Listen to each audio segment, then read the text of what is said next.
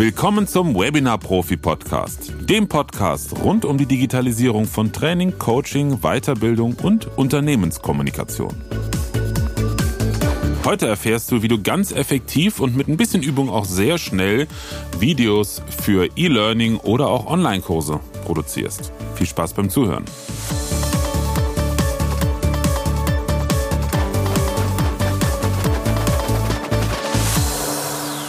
Videos aufzeichnen, zum Beispiel für ein E-Learning, ein E-Training oder auch den klassischen Online-Kurs, das ist ein bisschen was anderes als ein Webinar abhalten, denn beim Webinar hast du natürlich äh, deine Gesprächspartner, da findet Interaktion statt und wenn du dich mal versprichst, dann ist das ja nicht in Stein gemeißelt, sprich also nicht aufgenommen und entsprechend auch nicht so wild. Bei Video, bei Videoaufzeichnung, da herrscht schon meist eine etwas andere Anspannung, zumal die meisten von uns sind ja auch gewohnt, jetzt äh, in einem Livestream, in einem Webinar vor der Kamera zu stehen, aber bei einer Videoaufzeichnung, das haben die meisten halt noch nicht gemacht oder zumindest nicht häufig. Und wie bei so vielen Dingen im Leben ist auch bei der Aufzeichnung eines Kursvideos oder eines E-Learning-Videos extrem wichtig, sich richtig vorzubereiten. Und damit meine ich jetzt nicht die Inhalte, das ist die eine Sache, sondern auch den Produktionsprozess. Was ich aus eigener Erfahrung und aus Erfahrung mit unzähligen Trainingsproduktionen, die wir in den letzten zehn Jahren äh, durchgeführt haben, also Trainingsvideos, die wir aufgezeichnet haben, was sich einfach immer wieder bewährt hat, ist eine PowerPoint oder auch Keynote-Präsentation als roten Faden, quasi so als Drehbuch für das jeweilige Video zu nutzen. Grundsätzlich gilt für solche Videos so kurz wie möglich und nur so lang wie nötig. Eine typische Pi mal Daumen Faustregel sagt, solche Videos sollten zwischen drei bis fünf Minuten lang sein, damit, damit sie wirklich auch von den Zuschauern akzeptiert und angeschaut werden. Wenn du ein Thema hast, was in sich 20 Minuten dauern würde, wenn du es so vorträgst, normalerweise im Webinar, dann schau, dass du das in der Konzeption runterbrichst auf kurze Videos. Also nicht 20 Minuten in fünf äh, quetschen, das funktioniert natürlich nicht, sondern du kannst ja aus einem 20 Minuten, 20 Minuten Inhalt auch vier Videos a fünf Minuten machen. So, und für jedes dieser Videos erstellst du eine PowerPoint-Präsentation. Auch, und das ist ganz wichtig, wenn du gar keine Folien benutzen möchtest. Das hat zwei Hintergründe. Hintergrund Nummer eins ist, es ist zum Üben ganz gut, ähm, dass du auch einfach in den Moderationsnotizen dir ein paar Stichpunkte reinmachen kannst und auch weißt, äh, wo du jetzt zum Beispiel, wenn du mit zwei Kameras arbeitest, zwischen den Kameras wechselst. Weil mitten in einem Satz zu wechseln zwischen den Kameras, das ist ungünstig, dann kannst du später nicht mehr gut schneiden. Also ist es gut, sich schon mal zu überlegen, wie teile ich das ein bisschen auf. Wenn du nur mit einer Kamera arbeitest, komplett ohne Präsentation, dann ist es natürlich noch herausfordernder, weil dann kannst du dir eigentlich kaum einen Fehler erlauben, außer du möchtest halt so schneiden, wie das bei YouTube mittlerweile gang und gäbe ist. Ich persönlich finde es furchtbar, äh, diese harten Schnitte, wo man wirklich den Sprung im Video sieht, weil einer geschnitten hat. Ja, also normalerweise bei einem Fehler wechselt man einfach auf eine zweite Kamera und macht dann weiter. Zum Thema Schneiden, äh, ganz kurzer Hinweis, jetzt vielleicht ein bisschen vorgegriffen. Bitte, wenn du sowas schneidest, egal ob jetzt auf eine zweite Kamera oder in derselben Perspektive, einfach einen Fehler raus und wieder reinschneiden. Arbeite nicht mit Überblendung. Also professioneller ist wirklich harte Schnitte, keine Überblendung, auch wenn es in derselben Perspektive bleibt. So, also Nochmal zurück zur Präsentation. Wenn du natürlich mit Folien arbeiten möchtest, dann ist es natürlich noch viel einfacher und intuitiver. Und da würde ich auf jeden Fall fürs Üben ähm, auch an Stellen, wo du keine Folie zeigst, sondern nur du zu sehen bist, eine Folie einsetzen und dann in die Moderationsnotiz der Folie einfach die wichtigsten Stichpunkte reinpacken. Denn bei der Aufzeichnung später gibt es ja zwei Möglichkeiten, beziehungsweise gibt drei Möglichkeiten sogar. A, Nummer eins ist so, wie wir das immer machen. Du hast einen ATEM Mini, der mit deinem Präsentationscomputer verbunden ist, also der Monitorausgang des Präsentationscomputers ist über HDMI mit dem ATEM verbunden und der ATEM ist wie ein externer Monitor für deinen Präsentationscomputer. Möglichkeit zwei ist, du nutzt OBS und bindest mit OBS deinen Präsentationscomputer ein. Oder deine PowerPoint-Präsentation auf dem gleichen Computer. Und die dritte Möglichkeit ist, du arbeitest mit einem Screen Capture Tool, also einem Bildschirmauf Bildschirmaufnahmeprogramm, wie beispielsweise Camtasia oder was wir benutzen, ScreenFlow.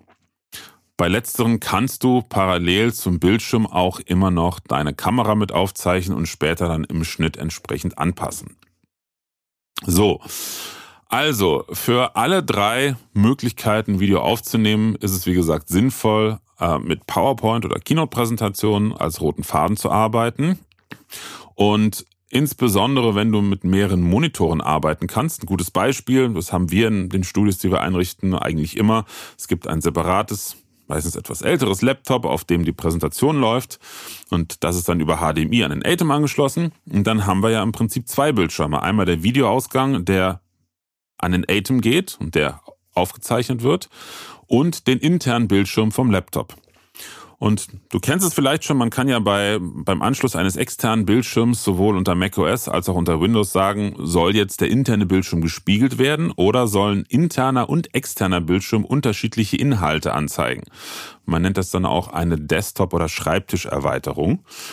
Und in diesem Modus kannst du an den externen Ausgang deines Laptops, sprich das, was in den Atem geht, die Präsentation schicken und auf deinem internen Monitor siehst du dann die Präsentations-, die Moderationsnotiz. Und das natürlich klasse, um ein bisschen zu schummeln, wenn man noch nicht so ganz, ganz firm ist beim Drehen, bevor man irgendwas vergisst, äh, sich die Inhalte nochmal in Stichworten in die Moderationsnotiz packt, weil dann stellst du dir das Laptop einfach so auf, dass du mit einem kleinen Blick zur Seite auf den Monitor des Laptops schauen kannst und schnell deine, deine Stichworte dort ähm, findest und ablesen kannst. So, also deshalb grundsätzlich meine Empfehlung aus eigener Erfahrung, ähm, ist es sinnvoll, mit Moderationsnotizen zu arbeiten und halt mit zwei Bildschirmen. Äh, wenn du das Ganze mit OBS machst, kannst du ja auch an deinen Computer einen zweiten Bildschirm anschließen, auf dem dann die Präsentation angezeigt wird und dann nimmst du in OBS diesen zweiten Bildschirm dann als Aufnahmequelle für die Präsentationsaufzeichnung. Dann für Anfang und Ende eines Videos ist es ja wichtig, zumindest ganz kurz eine Anfangstafel zu haben, wo einfach der Titel steht. Worum geht's in, in diesem Video? Äh, das ist Video Nummer 5, Thema XYZ. Und am Ende wenigstens ganz kurz einen sogenannten Abbinder zu haben, dass da einfach mal dein Logo angezeigt wird oder auch ein sogenannter Call to Action wie äh, und jetzt probier es einmal selber aus. Und das kann man alles im Videoschnitt machen, ja, aber dann müsstest du halt einfach tiefer in die Thematik Videoschnitt einsteigen. Viel einfacher ist es, du baust dir das in deine Präsentation ein. Sprich, letzte Folie ist dein Abbinder und die erste Folie, da baust du dir einfach eine, ja, eine, ein, ein Titelbild rein mit Nummer und Titel des Videos. Und so startest du dann auch die Aufzeichnung später, dass du gar nicht am Anfang zu sehen bist, sondern erstmal die Titelfolie. Gleiches gilt für Videos und Fotos, seien es jetzt äh, irgendwelche Charts äh, oder irgendwelche Beispielvideos oder auch einfach Musik für eine Übung zwischendurch.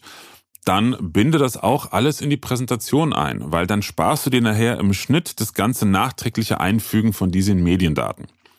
Und wenn du jetzt einen wirklich umfangreichen Medienmix gestaltet hast, also am Anfang die Titelfolie, dann ist eine leere Folie, weil da bist du zu sehen, da hast du nur deine Moderationsnotizen.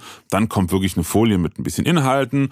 Dann möchtest du vielleicht ein Foto zeigen, dann bist du wieder zu sehen. Dann kommt eine Folie, in die du Vollbild ein Video eingefügt hast. Also bei Videos würde ich immer empfehlen, die als Vollbild nicht irgendwie in einem Rahmen auf der Folie, nein, wirklich auf komplette Foliengröße ziehen, damit man es auch gut sehen kann und so weiter und so fort, dann hast du den roten Faden und quasi den Regieplan für dein Video fertig. So, der nächste Schritt ist dann das Ganze einmal durchspielen und üben. Dass du halt auch firm bist und weißt, wann kommt was und dann muss ich hier klicken und dann muss ich nochmal draufklicken, dann wird das Video auch abgespielt und so weiter und so fort. Und dann musst du deine Aufnahmen, ja, deine Aufnahme-Software äh, oder Hardware vorbereiten. Bei der Hardware, sprich beim Atem, musst du gar nichts vorbereiten. Du musst lediglich, je nachdem, wie du ihn benutzt, also wenn du einen Atem Mini Pro hast, dann kannst du ja den ähm, USB-Anschluss hinten abziehen und da einfach eine SSD-Festplatte anschließen und dann direkt über die Aufnahmefunktion des Atems aufnehmen. Oder Das geht auch mit dem ganz kleinen Atem Mini. Du lässt den Atem weiterhin über USB an deinem Computer angeschlossen, so dass er als Webcam erkannt wird und du nimmst auf deinem Computer zum Beispiel mit deiner Videoschnittsoftware auf. Also fast alle Videoschnittprogramme haben die Möglichkeit, dass man live ins Programm aufnehmen kann. Alternativ gibt's ja reihenweise auch kostenlose Tools auf dem Mac, zum Beispiel QuickTime, mit denen man einfach Videos aufzeichnen kann. Also große Vorbereitung außer der Aufnahme selber gibt's beim Atem nicht. Bei OBS ist es ein bisschen anders, weil da musst du ja Szenen anlegen, äh, zwischen denen du dann hin und her schaltest. Beim Atom drückst du einfach auf die 1, dann bist du in der Kamera zu sehen, auf der 2 vielleicht in deiner zweiten Kamera, drückst du auf die 3, ist deine Präsentation und damit hat sich das Umschalten und quasi das Live-Schneiden, weil damit schneidest du ja live zwischen den Videoquellen hin und her, hat sich damit ja schon erledigt in der Vorbereitung. Bei OBS müsstest du dann oder solltest du beispielsweise eine Szene anlegen, die erste Szene, wo deine Präsentation im Vollbild ist, zweite Szene, du bist im Vollbild zu sehen, im Videobild, dritte Szene, eine zweite Kamera, vielleicht hast du ja zwei Webcams oder zwei normale Kameras, mit denen du ähm, arbeitest, dass du dann nochmal zwei Perspektiven hast. Und beispielsweise die vierte Szene wäre dann eine, eine Anordnung, Präsentation relativ groß, aber nicht ganz Vollbild und du dann nochmal in einem etwas größeren Videobild daneben. So hast du eine Vari Variation zwischen vier verschiedenen Einstellungen und das macht natürlich ein Video viel, viel spannender und interessanter als die ganze Zeit ein abgefilmter Bildschirm und hier und da mal äh, du im Vollbild. So, wenn du das vorbereitet hast, auch da gilt einmal üben, das Umschalten üben. Wenn du mit OBS arbeitest, beispielsweise ist es sinnvoll, da zum Beispiel ein Stream Deck zu benutzen. Beim Atem ist es ja sehr intuitiv, weil du ja direkt quasi die Quellen an deinen, an deinen Fingerspitzen, wie es im Englischen so schön heißt, äh, hast. Ähm, und dann spielst du einmal mindestens den, den ganzen Inhalt des Videos durch. Ich würde es wirklich empfehlen, lieber einmal mehr durchzuspielen, zu schauen, welche Formulierungen benutze ich, ähm, wann wechsle ich, nach welchem Satz wechsle ich auf die zweite Kamera beispielsweise oder welche Inhalte sage ich noch zu der Folie und dann wechsle ich rüber aufs Kamerabild und dann sage ich die anderen Inhalte. Der Punkt ist einfach, wenn du das gut übst und vorbereitest, und zwar auch das Umschalten zwischen den verschiedenen Szenen oder Kamera, Präsentation äh, und andere Kamera, wenn du das gut übst und dann aufnimmst, dann hast du nachher nahezu keine Schnittarbeit mehr.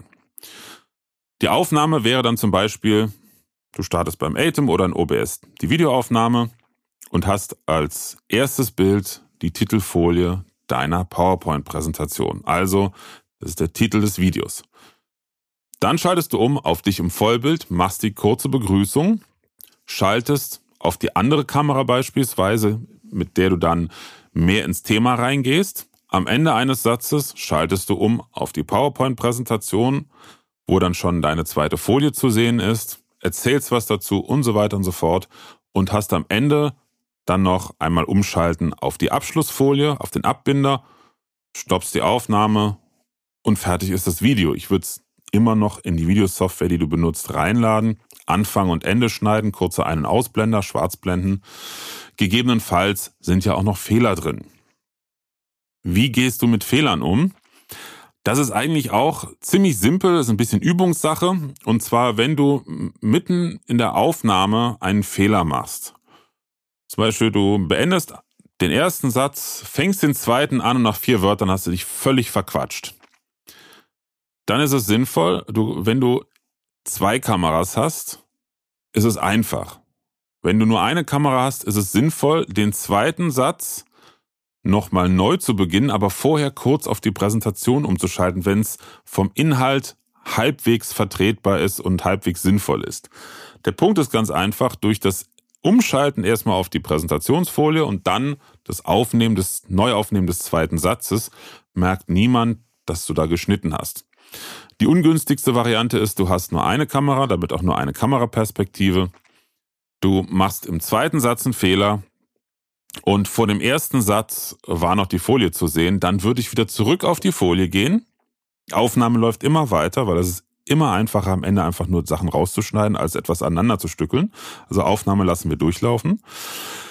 Du gehst zurück, schaltest zurück bei dir in OBS oder auf dem Atom auf deine Präsentation, auf deine Folie, guckst in die Kamera, schaltest wieder zurück auf deine Kamera, sagst den ersten Satz, sagst den zweiten Satz, vielleicht noch einen dritten und schaltest dann wieder um auf die nächste.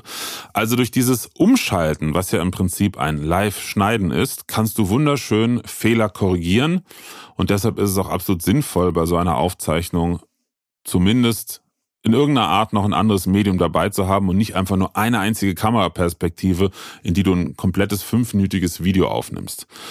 Ein anderer Punkt, warum das auch nicht so sinnvoll ist. Es, es, es wird halt einfach, wenn du dann zehn Videos in dieser Art hast, irgendwann wird es ein bisschen langweilig. Und es ist unheimlich stressig und anstrengend, wirklich fünf Minuten zumindest halbwegs fehlerfrei abzuliefern, ohne ein Äh, ohne ein sich völlig verquatschen. Da ist es wirklich einfacher. Man hat noch so eine Fallback-Option, eine doppelten Boden, eine zweite Kamera, dass man ab einem gewissen Punkt, wenn man völlig Unsinn erzählt hat, im Kopf zurückgeht, auf die zweite Kamera und nochmal neu erzählt.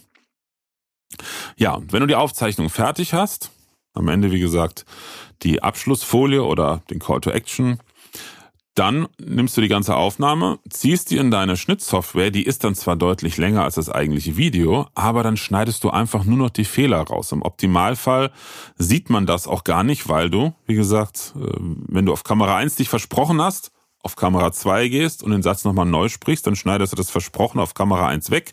Zack, und dann sieht man nur, dass du jetzt auf einer anderen Kameraperspektive zu sehen bist und einen neuen Satz anfängst. Und das ist wirklich eine sehr, sehr effiziente Art, Kursvideos, E-Training, E-Learning-Videos zu produzieren und so kannst du wirklich Meta machen. Alles andere, der klassische Weg, du hast zum Beispiel zwei Kameras und noch ein Tonaufnahmegerät oder zwei Smartphones und parallel hast du eine Bildschirmaufzeichnung auf dem Laptop laufen. Das geht natürlich auch. Dann hast du drei verschiedene Videoaufnahmen plus nochmal eine Audioaufnahme. Die musst du dann in deiner Videoschnittsoftware synchronisieren und dann machst du einen sogenannten Multicam-Schnitt, also wechselst in der Schnittsoftware zwischen Kamera 1, Kamera 2 und und und das heißt, du verbringst dann mindestens nochmal genauso viel Zeit, wie du für die Aufnahme verbracht hast, mit dem Schnitt. Und da kann ich dir aus äh, eigener Erfahrung von meinen Kunden sagen, die das vorher so gemacht haben, du verlierst dann sehr, sehr schnell die Lust daran und auch die Geduld, Kursvideos zu produzieren. Was dann häufig dazu führt, dass man lieber ein halbgares Video so lässt, ja, komm, Hauptsache Video ist fertig, als wirklich ähm, ein in sich runden Content abzuliefern. Ja, ich hoffe mal, das war verständlich genug erklärt. Ähm, es ist im ersten Moment natürlich eine ganze Menge an Informationen und wenn man zum ersten Mal auf diese Art und Weise ein Video produziert und vor allen Dingen auch noch selber die Kameras umschaltet, natürlich auch eine ganze Menge äh, an Arbeit, die man parallel machen muss. Aber es ist absolut lernbar, das kann jeder. Ähm, es braucht einfach nur ein klein bisschen Üben eine gute Vorbereitung und dann kannst du an einem Tag wirklich richtig Meter machen. Es ist im Prinzip auch sinnvoller, wenn du selber die Kameras umschneidest, weil du ja schon im Kopf weißt, okay, nach dem Satz gucke ich in die nächste Kamera und dann schaltest du um. Wenn du jemand anderen hast, der für dich die Regie übernimmt, dann musst du dich halt absprechen. Also du sprichst den ersten Satz oder die ersten drei Sätze in die Kamera 1, dann stoppst du kurz und sagst, okay, weiter auf Kamera 2 derjenige oder diejenige schaltet auf Kamera 2 um, du drehst den Kopf und sprichst den Rest in Kamera 2. Es geht auch, man muss sich halt dann nur gut absprechen. Ein Tipp noch. Ich würde dir empfehlen, auf keinen Fall bei der Aufnahme irgendwo einen Monitor, wo du selber zu sehen bist, äh, in deinem Blickfeld zu haben. Das lenkt dich maximal ab weil du die ganze Zeit irgendwie äh, das Gefühl hast, du müsstest jetzt auf den Monitor gucken. Also das haben wir früher auch häufig gehabt, dass dann die Trainerinnen und Trainer vor der Kamera meinen, ach, könnt ihr mir nicht hier einen Monitor hinstellen, dass ich mich selber sehe. Das haben wir in der Übungsphase gemacht, damit sie sehen, ah, okay, so präsentiere ich mich vor der Kamera. Damals war das Thema Greenscreen auch noch angesagt. Das ist übrigens etwas, äh, was ich an deiner Stelle vermeiden würde bei solchen Videoaufzeichnungen. Der Nachbearbeitungsaufwand ist enorm und es wirkt einfach deutlich professioneller, wenn du ein schönes Setting hast, hinter dir zum Beispiel ein Regal mit Büchern oder irgendwas anderes oder einfach nur ein Roll-Up-Display, was du dir extra dafür drucken lässt. Greenscreen würde ich tunlichst vermeiden. Wie gesagt, technisch komplex, wenn man es richtig macht und aufgrund der letzten Jahre, wo jeder bei Zoom und Teams und in OBS Greenscreen bis zum Erbrechen genutzt hat, ist es einfach ausgelutscht. Ja, aber wie gesagt, damals bei, bei den Produktionen, die wir gemacht haben, ähm, das war sehr, sehr viel Greenscreen. Da war es natürlich für die Präsentierenden sehr wichtig, mal zu gucken, wie sehe ich denn überhaupt aus da im virtuellen Studio und ähm, wie muss ich mich bewegen. Und dann haben wir den Monitor aber umgedreht, was immer erstmal für Verwirrung gesorgt hat. Aber im Endeffekt sind die Produktionen dann viel flüssiger und besser gelaufen, weil diejenigen vor der Kamera sich voll auf die Kamera konzentriert haben. Vielleicht noch ein kleiner Tipp zu der Kamera an sich.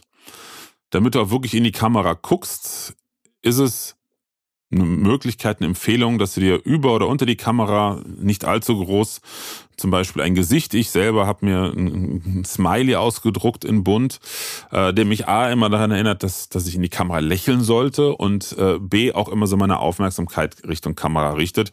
Mittlerweile bin ich gewohnt, in die Kamera zu schauen. Da ist das nicht mehr ganz so wild, aber früher hat mir das immer sehr geholfen.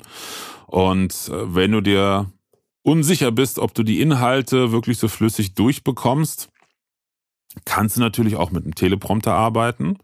Das heißt, das ist ähm, ein, eine Glasscheibe, ist also eine Vorrichtung, wo eine Glasscheibe im 45 Grad Winkel äh, vor dir sitzt und dahinter ist die Kamera und unter der Glasscheibe liegt waagerecht dann zum Beispiel ein iPad, ein Tablet oder auch einfach ein Bildschirm, auf den du den Text überträgst und der dann auf die Scheibe gespiegelt wird und auf der Scheibe zu sehen ist, aber die Kamera dahinter filmt das halt nicht mit. Das nennt man Teleprompter. Ist eine tolle Erfindung, kriegt man auch alles schon fertig mit eingebauten Bildschirmen und und und. Es ist aber kein Garant, dass deine Aufnahmen besser werden. A kann es dazu führen, dass äh, du halt wirklich abliest und man hört, dass du abliest. B ist es nicht unbedingt für jeden etwas. Also viele Menschen sind ja aufgrund ihrer, ihrer Seminare, Vorträge einfach gewohnt, frei zu sprechen und sich da stur an einen fertigen Text zu halten, kann gewaltig nach hinten losgehen. Dann klingt es halt wirklich zu monoton und auch nicht mehr nach der Person selber. Und man muss es dann halt einfach üben. Einen kleinen Tipp, den ich da noch geben kann, so habe ich das äh, häufig gemacht mit zwei Kameras in der Produktion. Habe ich mir einfach einen Monitor auf ein Stativ neben die Kameras gestellt und auf diesem Monitor äh, sind einfach nur ja, die Moderationsnotizen meiner Folien, auch wenn ich keine Folien benutzt habe, zu sehen gewesen. Und dann habe ich kurz bevor ich also Aufnahme gestartet, kurz bevor ich in die Kamera geguckt habe, mir kurz die wichtigsten Notizen angeguckt, für die erste Perspektive, sagen wir drei, vier Sätze, die ich sagen möchte. Okay, Aufnahme läuft in die erste Kamera. In diesem Video geht es darum, bla bla bla bla bla, die Sätze abgespult. Äh, mit der Fernbedienung auf die nächste Folie. Dann habe ich wieder nach rechts geschaut. Okay, die und die Themen wollte ich sagen.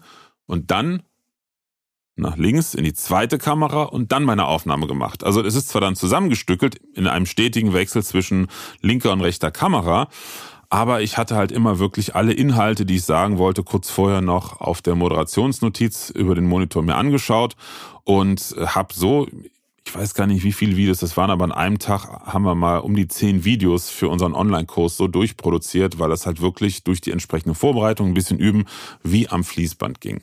Und da der Text nicht komplett vorgegeben ist, spricht man natürlich auch ein bisschen freier, man holt natürlich auch ein bisschen aus. Zum Teil ist es aber auch dadurch, äh, dafür sinnvoll, dass man halt nicht zu ausufern etwas erklärt, weil ohne irgendeinen Rahmen kann es auch schnell passieren, dass dein drei Minuten Video zwölf Minuten lang ist und dann musst du wieder von vorne anfangen.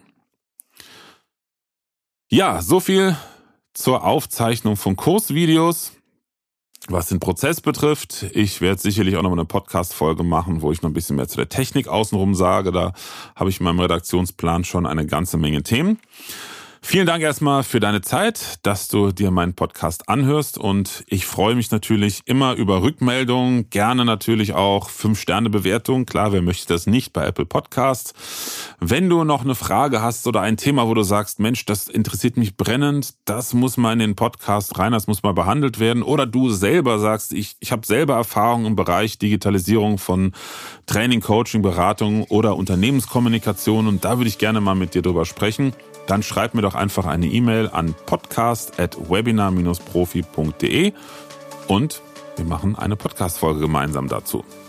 In diesem Sinne wünsche ich dir noch einen wunderschönen Tag, eine erfolgreiche Restwoche und freue mich auf ein Wiederhören. Bis dann. Tschüss. Präsenz war gestern, online ist heute.